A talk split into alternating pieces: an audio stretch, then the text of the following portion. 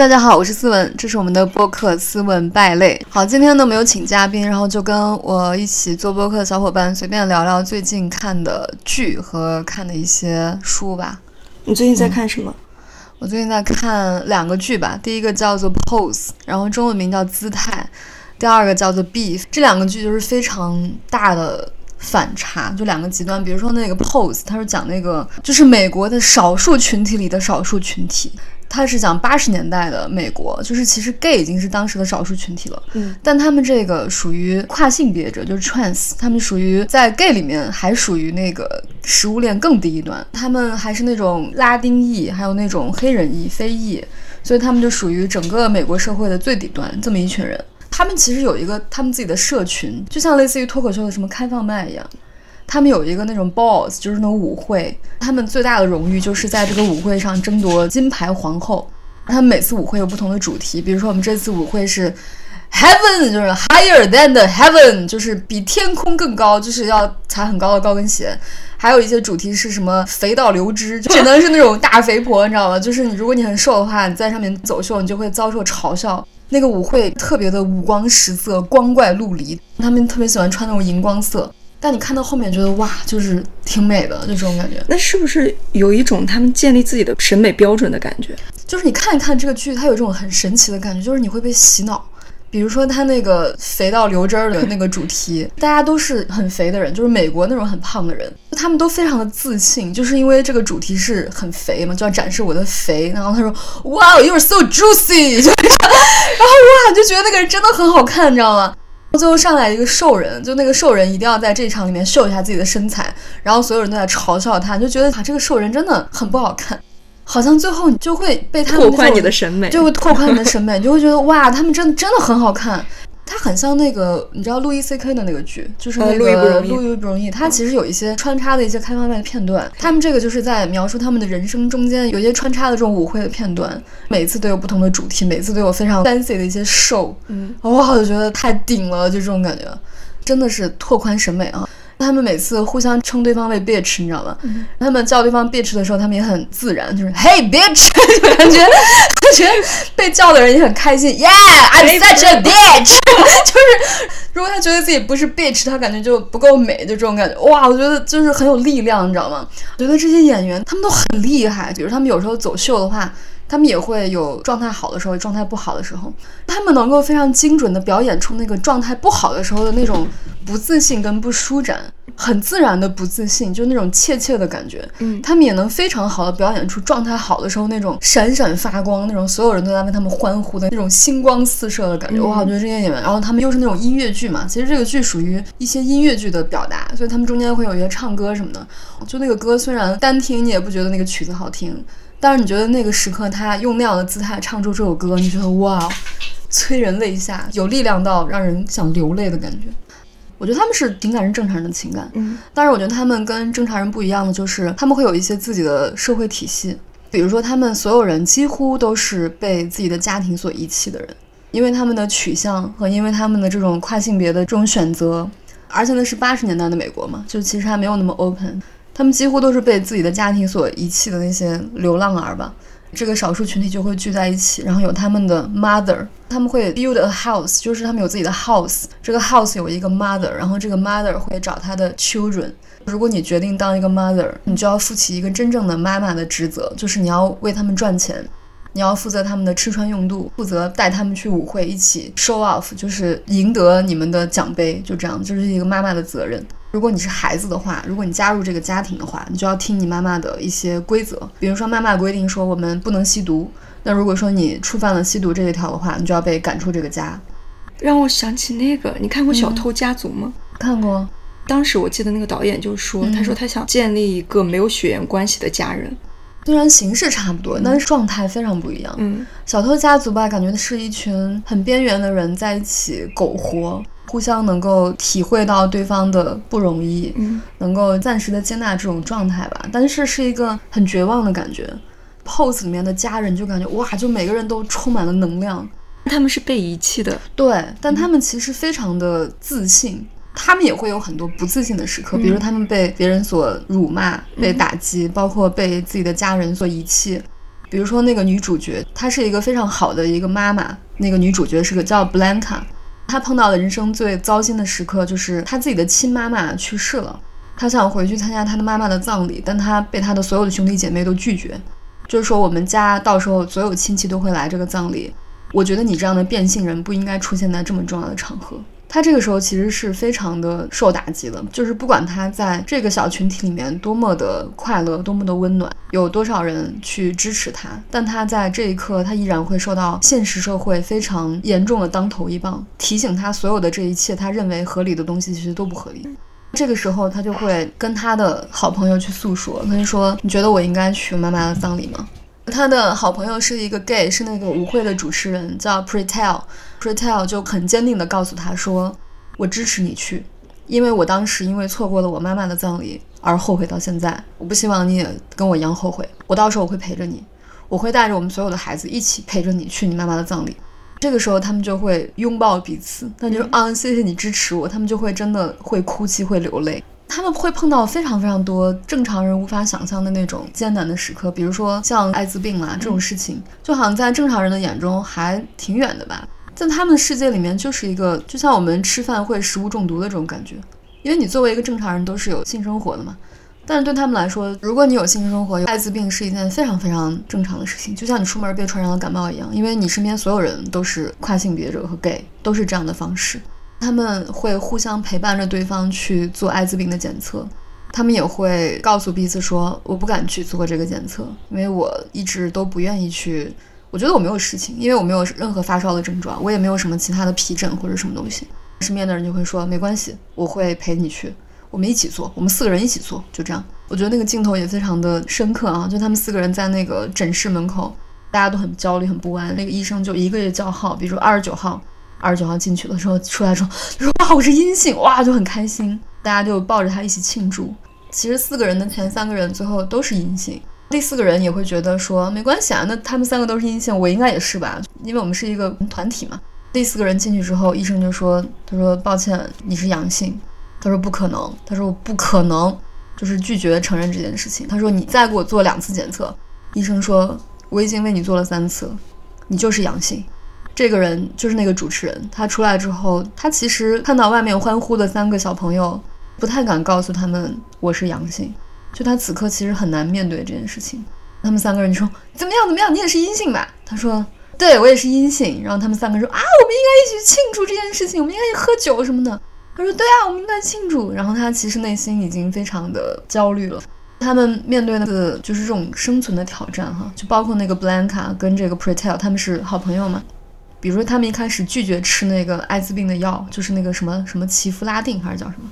就说他们会认为说这个药对自己的身体会有副作用嘛。一开始布兰卡拒绝吃，那个医生就跟他讲，那个医生也是一个跨性别者，就是专门去面对艾滋病的这个这种医生，他就跟布兰卡说，他说不管怎么样，就是你现在的体内的 T 细胞正在减少，你不管用什么样的方法，我希望你真正的面对这件事情。我知道面对这件事情需要一些力量，需要一些勇气，但是没关系，我会陪着你去面对这件事情。你的 T 细胞正在减少，我不允许这样的事情发生，因为你是我的 family。他就会鼓励布兰卡去吃这个药。布兰卡吃了之后，真的好像他的指标就好转了。Pretel 就是他的好朋友，也不愿意吃这个药。后来布兰卡就一直在陪他去面对这件事情，就是你需要吃这个药，因为我吃这个药已经好转了。然后他有一天就在厨房里面。他俩就在聊天，突然 Pretel 就做了一个决定，就从兜里面拿出来这瓶药，布兰卡也拿出这瓶药，两个人就拿着一杯水说 To life，他俩就干杯，就一起吃了这个药，就是很多这种时刻吧，都很感动的。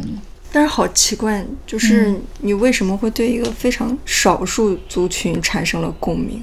还是说他虽然写的是少数族群，但他其实是用以一种非常大众的方式去拍摄它？我好像对任何少数族群，我都没有任何少数族群的感觉。嗯，我觉得那什么叫正常呢？正常难道就是跟大多数人一样吗？那如果我们生下来就在一个同性恋的社会，然后我们恰好是少数异性恋，那我们不就是不正常的人吗？就是我觉得很感动，就是他们即便在这样的艰难的困境里面，他们依然非常的自我欣赏。对，我就很好奇，哦这种自我欣赏是怎么来的？我这两天不是既看了这个剧，也看了那个 Beef 嘛，嗯，我觉得有鲜明的对比。应该听脱口秀的观众都知道阿里王哈，就是一个特别牛逼的一个美国的女脱口秀演员，是越南裔的。她饰演一个美国的中产阶级富人的一个太太，她的生活非常的完美，就是她有老公有孩子，她老公是艺术家的儿子，她有女儿，然后她自己的房子也非常漂亮，她也经营了一个非常大的一个生意，所有的一切看似都很完美。但他其实，在所有的完美背后，承受了他表达不出的一些情绪、跟挫折、跟压力。他其实很难跟任何人表达，因为所有人觉得他都很完美，他也觉得这样非常棒，就是我的生活就应该如此的不错。然后他有一天，我忘了遇到什么事情了，就是很烦躁的一件事情。他在路上跟一个特别 loser 的一个韩裔的水管工，大概两个人路怒，就是开始你追我赶，就开始互相报复。第一次赢了那个水管工，然后那个水管工以后又查到他们家，跑到他们家洗手间就尿了一泡尿在地上，然后他俩就开始这样无休无止的报复，然后越报复越越严重，搞到最后对方两方都家破人亡。对，大家就这么一个故事。然后到最后，他们俩都在生死的这个关口，互相跟对方诉说了一些自己真实的人生跟历程跟态度吧。嗯两个人突然发现，原来你就是我，我就是你，我们都是一样的人，虽然我们过的不一样的生活，他俩就和解了，然后就拥抱了。他俩从以前自己的圆满的也好，或者破碎的生活也好，从他脱轨了之后，反而去拥抱了一些真实的人性吧，就这么一个故事。刚开始你看的时候，你跟我说你特别理解黄安丽那个角色，对，就是我觉得好像我不知道是中国人的特性，还是就我看那个 pose，我觉得是不是一些种族特性，你知道吧？就是好像亚洲人或者中国人，大家都比较喜欢压抑自己的感受。另外一个，就大家都特别喜欢追逐优秀，而且这种优秀不是说自己喜欢的优秀，条件优秀，对，就是外人所看起来的优秀。好像这个东西是我们的爸爸妈妈或者祖先从小给我们的规训，就是你的任务就是要优秀、光宗耀祖。包括那个《Beef》里面的那个韩裔水管工，他最大的梦想就是买一个大别墅，把他的韩国的爸爸妈妈接到美国来享福，娶一个韩国的怪怪的老婆，就是这么一个梦想。我觉得这就是一些好像是种族类的规训一样的东西。我觉得我以前也是这样嘛，就是我现在也没有完全摆脱这种诅咒，好像你一定要过到别人非常羡慕的生活，否则你就是在犯罪，否则你就不配活在这个世界上，就这种感觉。不光是这个黄阿丽饰演这个角色吧，也不光是以前的我自己，包括我身边认识很多我觉得非常优秀、看起来金光闪闪的人生，但他们其实内心都有非常难以面对的一些崩溃，但他们也不愿意轻易的向别人诉说。第一集的时候，她本来想跟她老公说，然后她老公一句话就给她噎回去了，就是在那种不停的琐碎的噎回去。可能两人之间也没有什么特别大的问题，但是这种东西就是可以散布在你人生中各个地方。我觉得不能表达情绪是我们的很大的一个诅咒。从小没有人教你什么叫情绪，大家只会教你什么是对的，你要好好学习，你要什么什么，你应该如何如何什么的。我有一次在西班牙旅游的时候，就是买了一本美术馆里面就是给小朋友写的那种绘本，我当时特别的触动，因为那个绘本完全在教小朋友什么是情绪。他就有一页画的是，比如一个小孩在那种雨中，就是很低头丧气的感觉，他那个上面就一个词 sad，教你什么叫 happy，什么叫 sad，什么叫 nervous，什么叫 warm。他们从小就在教小孩什么叫做情绪。所以我们用词都非常模糊，表达自己情绪的时候，对因为他识别不了，就是干嘛的时候，哦，我只能说哦我不开心，但是你识别不了你具体是焦虑还是难过。你有没有发现，就连你说的“我不开心”这四个字，在我们的生活中都很稀缺。大部分人吵架是怎么吵？就是你在干什么？你怎么能这样子？就是在指责。他很难说出来。就比如夫妻吵架，很难说出来，你这样子我不开心。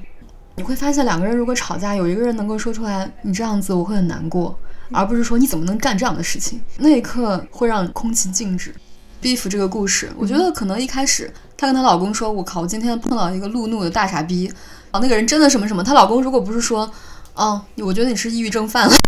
她老公说：“哇，这个人真的很过分啊，真的很过分。”我觉得他就没什么事儿了，就没有疏通的对口，他就是没有那个疏通的口子，就好像前两天我一个好朋友，他跟我讲，他讲他家里的一件事情。她是一个全职太太哈，然后他们家的那个阿姨已经做了好几年了，反正就是每天都在家她家全职嘛，带孩子什么的。前两天他们家阿姨突然就生病了，就胃出血，病得挺严重的。一个朋友就还蛮有责任感的，就把他们家阿姨就送到医院，帮她请了护工。那几天他也不管家里的任何事情，孩子啊他都不管，他就陪着这个阿姨，就陪了两三天，然后还帮她倒尿盆儿，你知道吗？就是这种事情他都会做，因为那个阿姨的家人还没有来。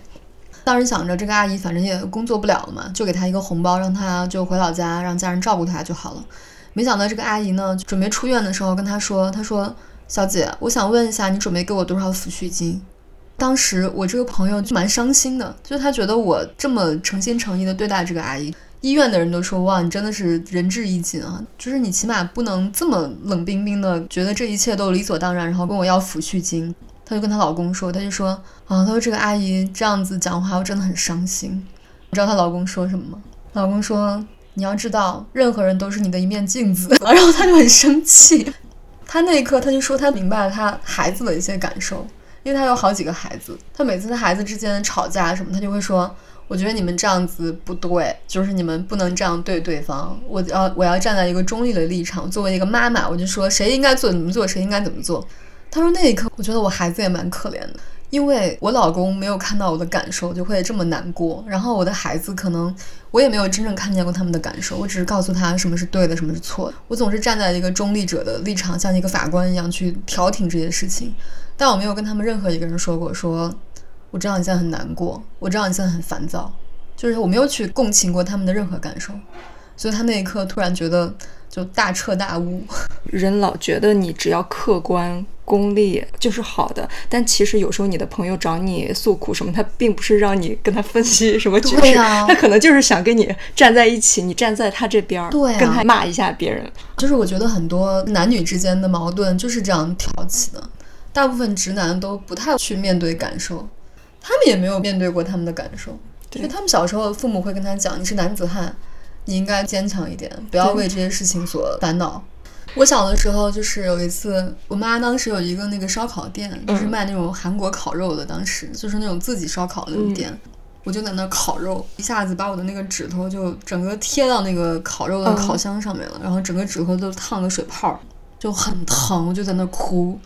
我妈说：“你哭什么哭？你看人家赖宁烧死了都不哭。”我说：“赖宁烧死了可怎么哭呀？真是。”我感觉他们可能不太承认痛苦这种东西。对，而且你不觉不觉得，就是跟很多人表达你的感受，他们会觉得很不适。然后时间长了之后，你也会觉得表达这种东西是很羞耻的。对，嗯，就比如说你突然跟你的朋友，或者是比如特别多上一辈的同事，或者比我们大十几岁的同事，你跟他说：“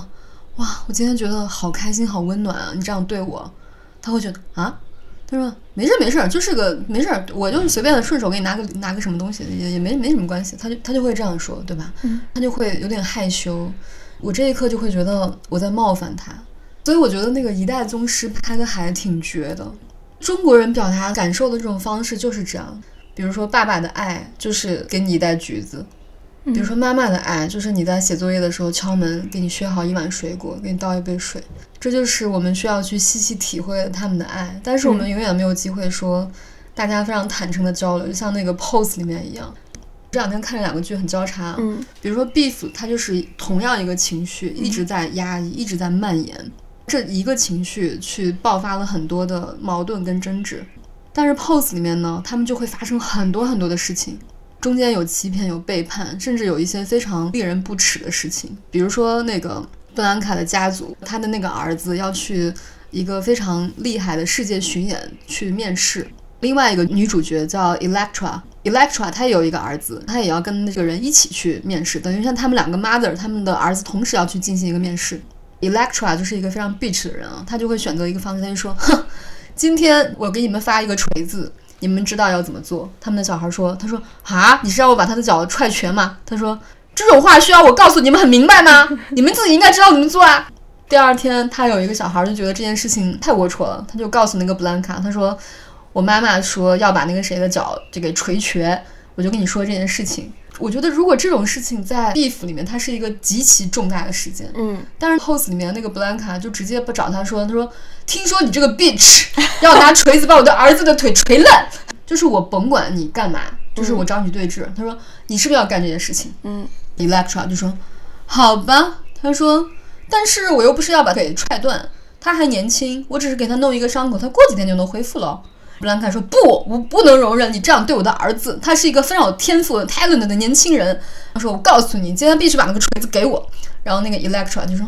好吧，那就给你吧。”他说：“哼，You break my plan, bitch。”然后这件事情就结束了。第二天他们就会有别的事情，就会有别的争执或者别的矛盾。非常戏剧冲突，对，非常戏，但是你会觉得他们的那种情绪表达是也是合理的，就并不是大起大落。对他们有任何事情都会找你去对峙，就是你害了我，我可以啊，我找你找你来说，嗯你这样让我很伤心，然后两个人说说清楚，啊，OK，没事了，就这样，我们还是 family，我们还是 sister，就这样。嗯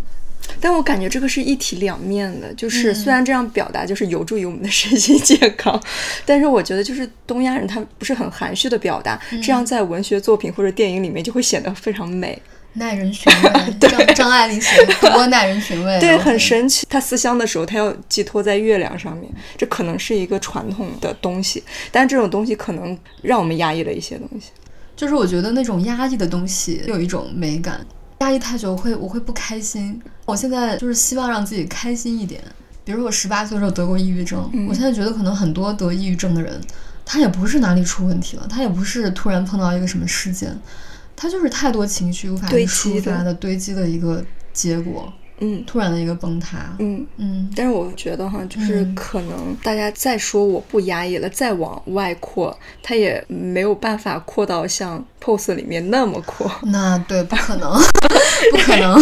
我只是觉得，但凡能像他一十分之一就是百分之一吧，能表达一些自己的感受，而且都不至于这样。对，都不至于这样。然后我觉得他们给我一些启示，就是可能他们有他们的命题，东亚人有东亚的命题，就是我们有压抑的命题。其实我可能我们的人生很多力量就用来突破这个压抑，就是活得舒展。他们其实已经活得很舒展了，但他们有他们的命题，比如他们特别需要自我实现之类的。Beef 里面最后就是他们俩在那里聊天的时候，华丽那个角色说他很害怕被自己的家人知道自己阴暗的一面，所以这点也是很重要的，因为你的家人会批判你这个东西。如果他不批判的话，你可能那些阴暗面你不觉得它阴暗面，就把它划过去了。对，这个也非常非常重要。我看武志红那个书叫做《活出一个你说了算的人生》，我觉得他就非常深刻的讲了这个命题。他就说，其实很多时候我们身上弥漫着一股死能量，特别是所谓的中国好人，因为你被压抑太多的负面和黑暗的东西，所以它就会变成一个死能量。所以很多人会觉得自己很不值得，或者觉得自己很差劲。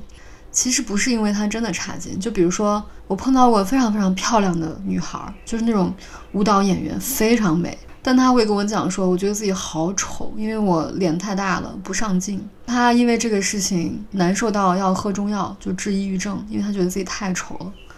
我那一刻我就觉得，其实人对自己的评价跟你的外在条件没有半毛钱关系。就我以前觉得人的评价还是跟你的条件是有那么一些关系，但我后来觉得真的没有关系。他长得像钟楚红，他居然会说自己脸太大了不上镜，所以抑郁到想喝药。武志红就说，当你体内的死能量很多的时候，你就会觉得自己是一团黑云，就是一团不值得被这个世界所接纳的东西，就像那个被嫌弃的松子，就她丝毫不觉得自己值得活在这个世界上。虽然她以前也很优越，她也很漂亮，她也很有才华。武志红就说：“他说那如何把这个死能量转化为生能量呢？它其实能量的大小，这就像那个绝对值一样，不管你是正的还是负的，但你能量的大小它都是有有能量的。但某一瞬间就有机会把这个死能量转化成生能量，是通过什么样的机会呢？他说只有一种机会，就是在关系中转化。怎么样在关系中转化呢？每一个人都会觉得，就是拥有死能量的人都会有一种自恋的想法，就是你会觉得，如果说我把黑暗的这一面爆发了，或者说展示给别人看了，那我们的关系就会被摧毁。嗯我觉得我以前是这样的感觉，嗯很多人也会这样的感觉，比如说父母之间，或者是父母子女之间，或者是夫妻之间，或者是男女朋友，哪怕师生之间、老板跟员工之间，都会觉得我受了这个委屈，我怎么可以爆发？我如果爆发，他肯定会抛弃我，或者他肯定会觉得我们的关系不可以继续了。我感觉这是本质上不相信自己。与其说他不信任这段关系，更应该说他太信任自己的黑能量的能带来的灾难。对，我记得我小时候就是有一次吧，四年级的时候，我妈带我去剪头发。我妈是一个很专制的人，当时，因为她对她所谓的美有非常的主观的判断，就是别人觉得好不好看不重要，重要的她觉得好不好看。她就带我去剪头发，然后给我剪了一个特别特别男生的发型。四年级的时候，我当时就很不满意，但是我觉得我不能爆发，就是我觉得我要是说我不满意的话，我妈就会说我很土。没有审美之类的。第二天呢，我去学校上厕所的时候，旁边的女同学说：“天呀，他是男的吗？怎么跑进女厕所了？”我当时非常的伤心，就是我觉得他怎么可以用他的审美把我塑造成一个进女厕所都要被谈论的人呢？我当时非常生气，但是我觉得我不可以在我妈面前暴露我全部的愤怒。觉得我一旦暴露，他会觉得我是个疯子。但这个问题很大，在于就是你已经生气，这个愤怒已经产生了。如果你没有办法把矛头对准他的话，这个矛头就会对准你自己。对，甚至是某一天经过一些，或者你碰到一些其他的莫名其妙的事情，就会变成一个疯子。别人会觉得你是一个莫名其妙的疯子。疯子不是无缘无故，的。疯子不是无缘无故的。然后他就说，其实很多拥拥有死能量的人会觉得自己一旦爆发，其实就像那个 Beef 里面的那个阿里王一样，嗯，他会觉得我的黑暗面一旦展示出来，我一定会丢失所有的东西。事实也确实像她想的一样，就她一旦她老公知道她出轨的事情，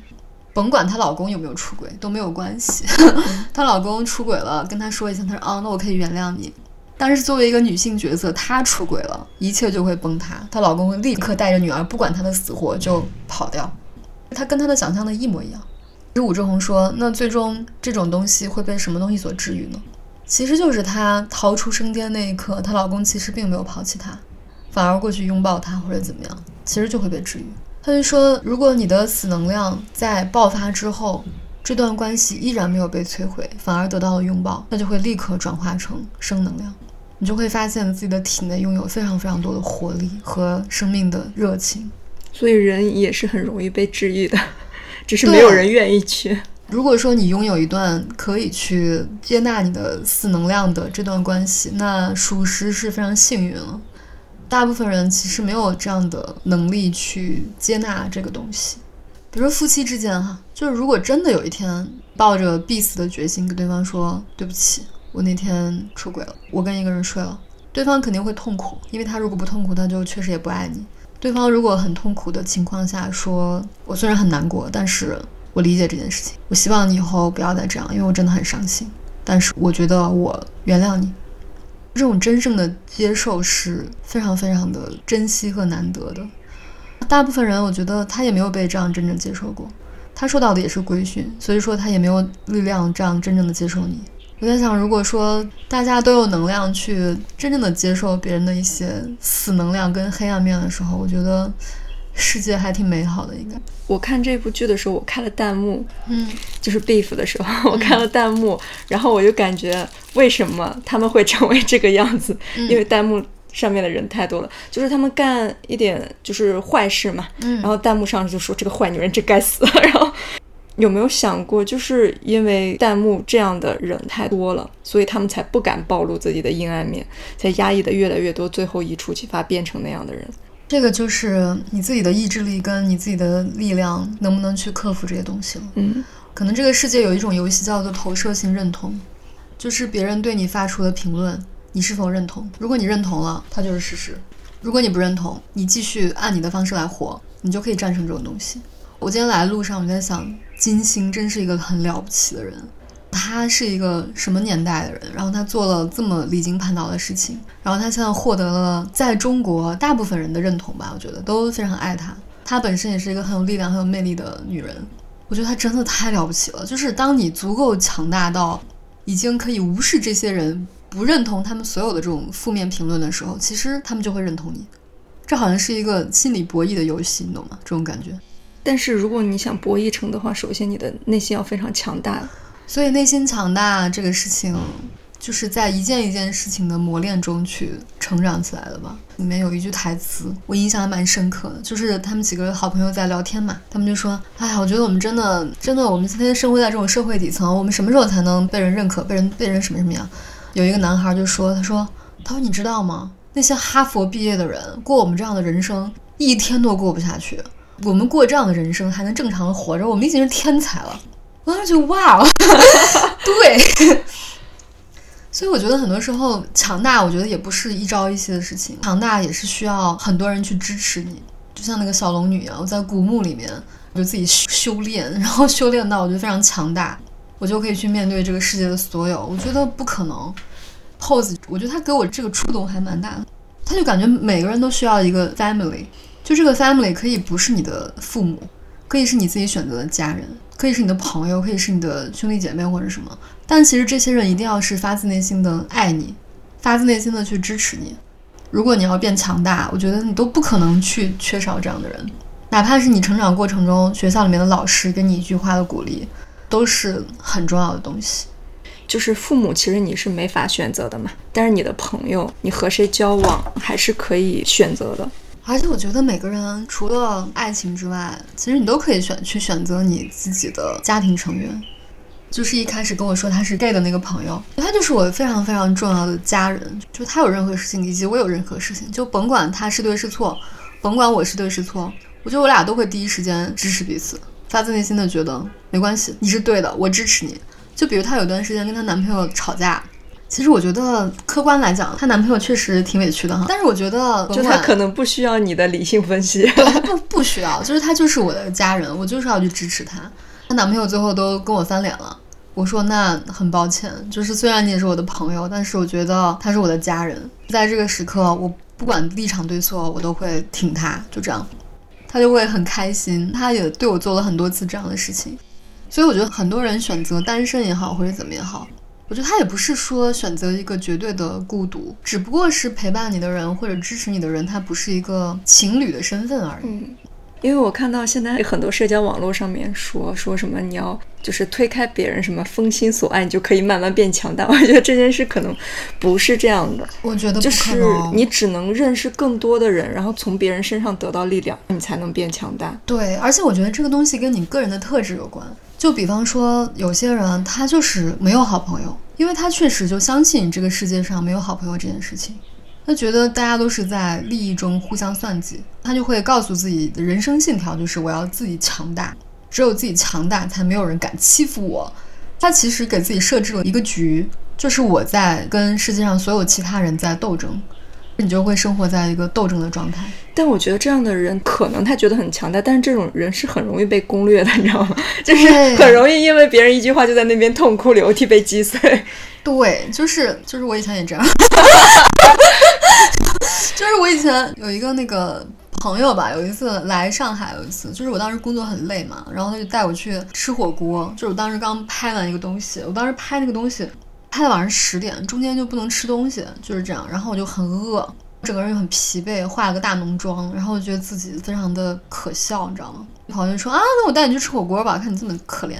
然后我就吃那个牛肉火锅，突然就流泪。然后他说啊，他说你怎么了？我说你为什么对我这么好呀，带我吃火锅？他说啊，然后。就那一刻觉得自己就这为什么有人会带我吃火锅？但是其实想想，就是可能我关闭了很多别人对我好的一些通道。嗯，就是我会认为没有这件事情，所以说别人也无法对我好。嗯，就这种感觉。还有那个什么，我觉得我看这两个剧有一个很重要的启示哈，这两个剧的主角都不是什么美女。嗯。首先，那个 pose 里面的那些人，就是长得吧，怎么说呢，就是奇形怪状。我觉得 juicy，juicy，还有一些很美，但是肯定不是标准意义的美。首先，他们是黑人，对吧？然后他们的身材也不是那种很标准。那个主角 Electra，她身高有两米吧，她长得就非常的，就是你第一眼看她，你会觉得她是一个非常标准的那种黑人 queen，颧骨非常的高，但她整个人气质很好，就很雍容华贵。就在那个剧里面，他对自己的美貌评价非常的高。就别人说啊，你的胸都是假的，他说那又怎么样？老娘这一双大长腿是我自己的，还有这高耸入云的颧骨，你就会觉得哇，就她还挺美的。我后来那一刻，我突然就懂得欣赏什么叫高耸入云的颧骨。她每次出场，她都穿很漂亮的衣服，你会觉得啊、那种很抓马的那种漂亮，也还挺漂亮的。包括那个女主角叫布兰卡，他从任何角度来说都不是一个特别好看的人，他也经常看起来像一个男性，就他还没有彻底的像一个女性。但你也会觉得他在很多时候非常的美，包括那个黄阿丽，黄阿丽身高一米五二，我以前经常觉得我头太大了，就是我的胳膊很短，我腿也很短。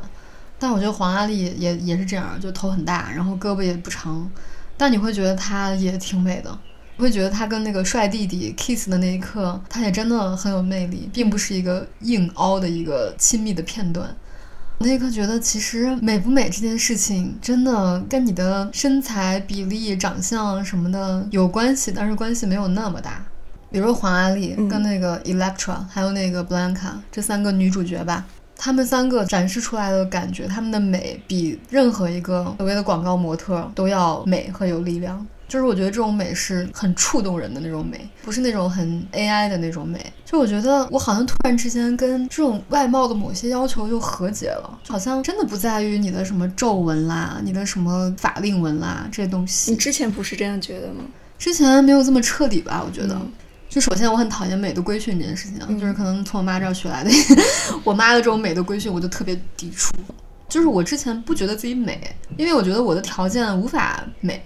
但我现在觉得好像我也可以挺美的。但是我觉得他们有一个共同点，就是他们的肌肉线条都很好，就一看都是经常去健身的那种人。你像那个黄阿丽，她每次侧面拍她的胳膊，她那个肱二头肌、肱三头都很明显。嗯我觉得，哎呀，就是这种好看的人，还是要持之以恒的锻炼的，就这种感觉。嗯还有就是那个 Pose 里面演他们那个家族之间斗争啊，或者是他们的生活嘛。从这部剧，我就感觉以前我在一个心理学的书上面看到了一句话，他就说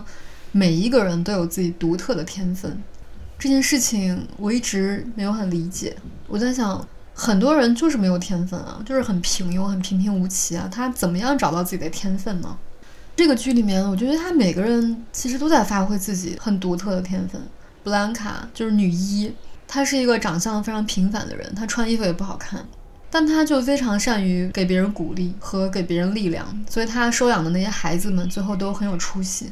有的当了模特，有的当了很有名的舞蹈演员，有的当了商人。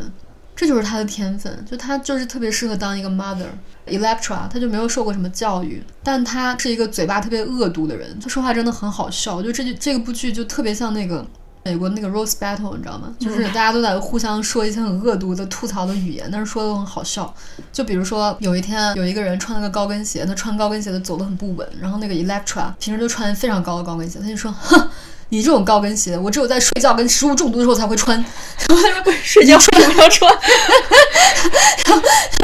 你穿高跟鞋的样子，还不如螃蟹穿高跟鞋好看。就是就是那种，就配上他们那种美国黑人的那种语气，然后很好笑。然后这个说话好恶毒。后来他就找到了一个自己特别适合的工作，就是去那种夜场的这种俱乐部当那种女王，就那种 S.M 的女王，专门虐别人这样，然后又很赚钱，她有可能发挥自己的天分。她还找了两份工作，还有一份工作是在那种高级餐厅的门口专门 judge 别人，就是。他说：“Dear，你今天没有位子，你为什么要来这？难道你没有表吗？或者你家穷到连表都买不起吗？什么之类的。”还有包括他就会特别爽，就这个这个过程中，他就整个人就非常的嗨，就是完全发挥他那种说话恶毒的天分，就这样。我看那个小红书上还有那个 Electra 怼人合集，真的很会怼，我觉得。还有别的，比如说他们有一个男主叫 Damon，他是一个舞蹈特别有天分的人，但是他是 gay，所以他在十六七岁就被他们家人轰出来了，就是跟他断绝关系。他就在街头跳舞，就被这个布兰卡就发现了，说你这么有天分的年轻人，怎么可以只给这些流浪汉跳舞呢？布兰卡就倾尽所有送他去一个舞蹈学校，Damon 在里面就真的跳得很好，最后就成为了很著名的舞蹈演员，就这样。然后觉得哇，真的是每一个人都有他的天分，哪怕你的天分是嘴很贱，你的天分是就是很善于给别人温暖和鼓励，你的天分就是包括还有一个那个主持人很喜欢做衣服，做衣服很好看，就好像每个人都有他的一个舞台。我觉得其实每个人其实都可以去发掘一下自己的天分，就哪怕你的天分是买菜买的特别新鲜，它可能也是一种天分，只是它暂时没有什么用武之地这种感觉。你这个让我想起了前几年有一个很出名的电影，叫《心灵奇旅》，里面不是说他的灵魂要转世嘛？他说转世的灵魂都需要自己有一自己的 spark，就是你看到这个东西，你就会觉得你接下来要干嘛？他接下来可能打篮球打得特别好，看见篮球很开心。但他下意识可能就篮球很好，是这样的。那个灵魂就一直找不到自己的点在哪里。然后有一天，他不小心掉入了哪个地方，他变成了一个人。后来发现他的 spark 可能就是树叶落在他的手上，他突然很想活下去。他不一定是他某个天赋，啊是他对生活的那种信心。那个拍的很感人，不是感人，就是很触动。我记得我当时也很感动，但是我自己的体会啊，就是我其实是一个被人认为天赋很多的人。嗯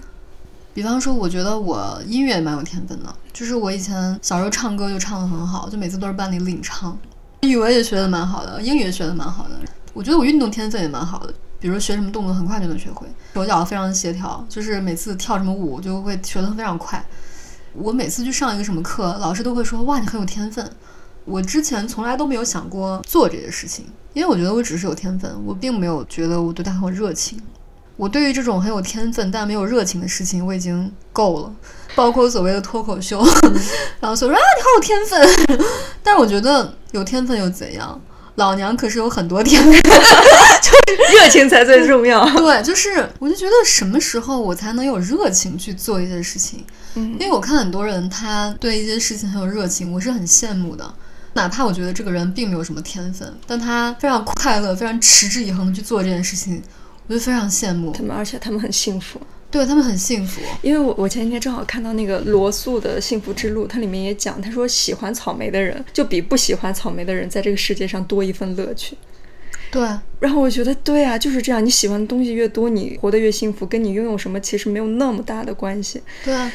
我就想到了很早之前一个老师他在讲课的时候，他说他说有些人小时候是喜欢就是大家听不懂音乐，大家就听那种网络流行音乐，觉得觉得很好听。后来他受到了教育之后，他听高雅音乐，他觉得高雅音乐非常好听。从那之后他就无法欣赏通俗的音乐了。但其实他的乐趣其实并没有增加。他如果既能欣赏通俗音乐，又能欣赏他的那种高雅音乐，他把他的兴趣光谱越扩越大。那这些人才是真正的幸福，他的审美力才强，而不是说他能欣赏越高，不能欣赏低的，证明他的审美力高。我觉得可能是这样的。对，所以人家说，真正见过世面的人，不是你去过什么高雅的场所，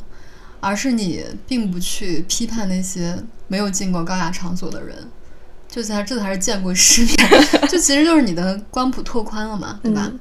我觉得我以前没有什么爱好，别人问我说你的业余爱好是什么，我就会想很久，我在想我有什么业余爱好，我就想我没有业余爱好，但是我又觉得这件事情非常的吊诡，就是我是一个拥有如此之多业余爱好天分的人，但我为什么一个业余爱好都没有？我觉得我是这两年才开始找到一些业余爱好，分水岭就在于有一天我终于能把我的负能量转化成了正能量。是谁接受你了吗？是一些不能言说的人。好吧，就其实哎，跟你说啊，就是是一些就是那个这两年谈恋爱的一些对象。就是好像我突然，我说太不道德了，就是我不是很爱他，所以我就能非常自如的抒发自己的愤怒。他又很爱我，所以他就不得不接受我的这个东西。突然之间，我就觉得，哇哦，原来我的东西是可以被接受的。虽然这个接受的过程不是那么的愉悦和顺畅以及健康，但是他依然被接受了。突然就觉得哇，原来有很多事情值得玩哎，所以我现在觉得好像很多东西都很好玩，比如说什么户外运动啊，比如说什么唱歌跳舞啊，什么运动啊，录播课，我觉得什么东西都挺开心的，虽然没有那种很极致的开心，就是哇，我突然得了脱口秀大王，就不是那种感觉，但是你会觉得好像生活是那种有滋有味儿的感觉，很持久的快乐。对，就很持久的、很稳定的这种快乐。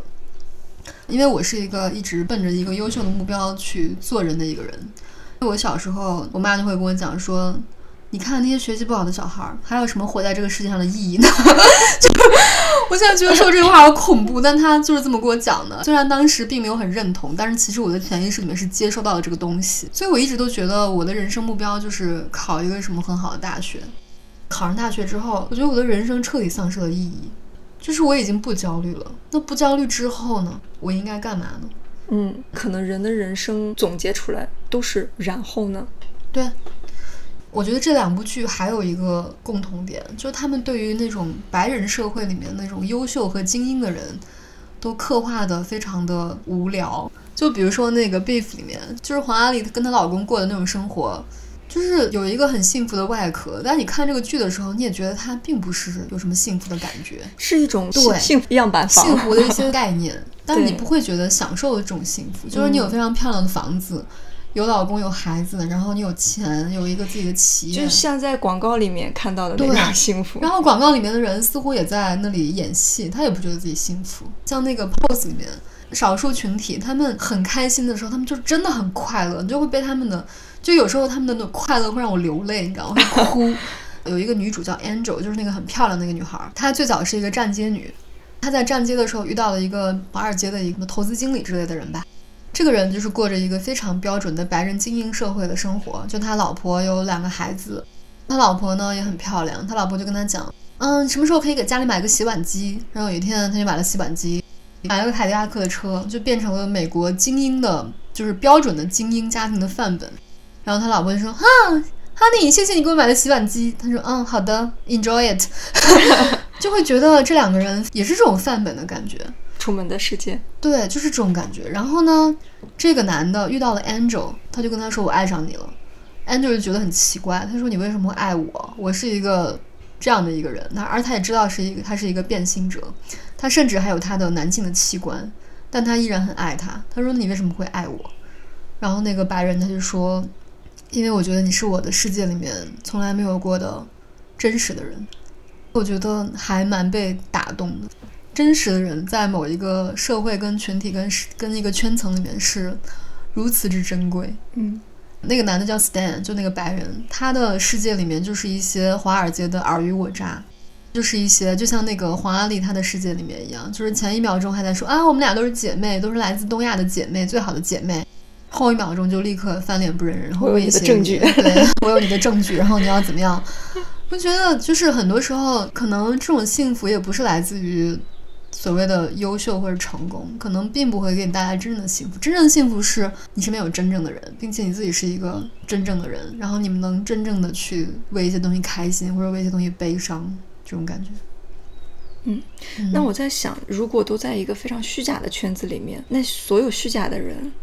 他们都向往真实吗？还是只有一个？如果他们都向往真实的话，那么他们就是在共同的建造一个虚假的场所吗？因为我身边也不少这样的人，我觉得、嗯我也认识不少这样的人。嗯他们可能会认为真实跟所谓的优秀成功的圈子是一个悖论，就他们可能认为，如果真实了，你就不会得到这些优秀跟成功。还是说他们只在固定的圈子里面虚假，然后他们自己也有自己的真实的小圈子？我不觉得有，嗯我有一个算是一个认识的人吧，就他是一个非常非常厉害的人，然后他整个人是非常怎么说呢？就是你跟他说话，你会觉得他是一个很警觉的人。他当然他智商很高，是那种就少年天才般的那种人，但是你跟他说话，你会觉得他内心很脆弱。嗯，他虽然表面上非常的聪明，在榨着一切，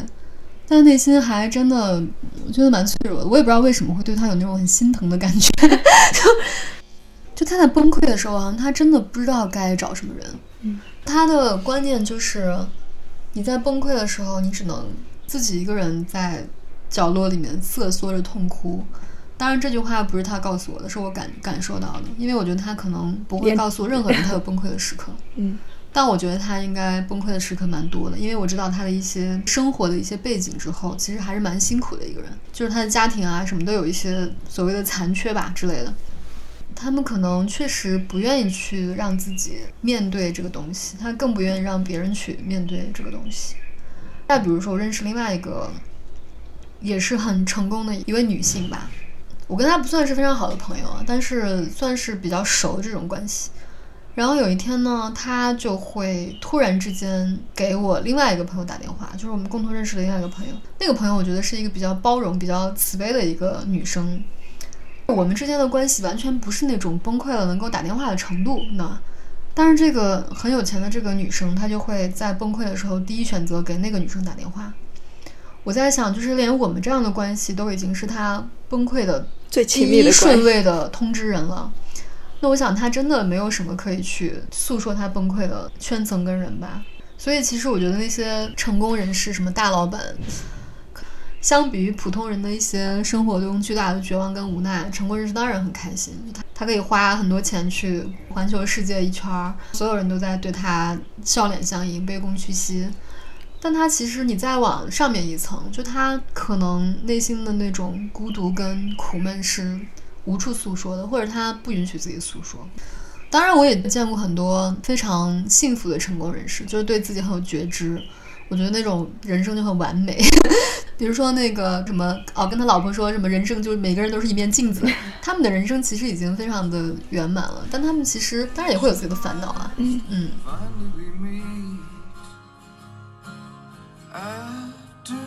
all of these years out here in the street. I had a feeling you